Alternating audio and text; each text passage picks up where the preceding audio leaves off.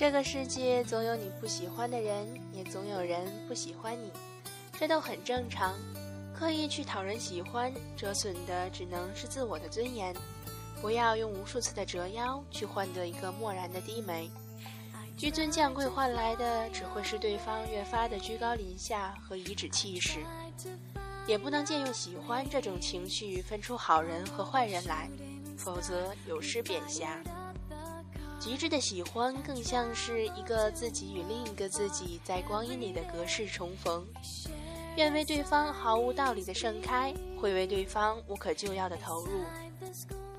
这时候若只说是脾气、情趣和品性相投或相通，那不过是浅喜；最深的就是爱，就是生命内里的粘附和吸引，就是灵魂深处的执着相望与深情对望。有时候，你的无数个回眸未必能看到一个擦肩而过；有时候，你的心并不一定能换来天使的礼遇。如果对方不喜欢，都懒得为你装一次天使。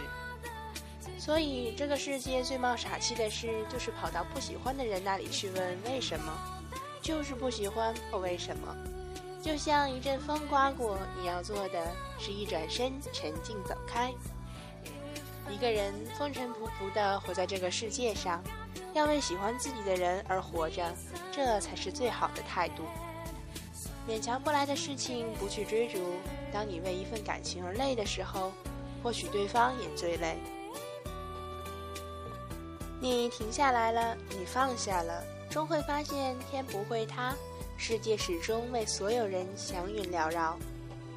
在喜欢你的人那里去热爱生活，在不喜欢你的人那里去看清世界，就这么简单。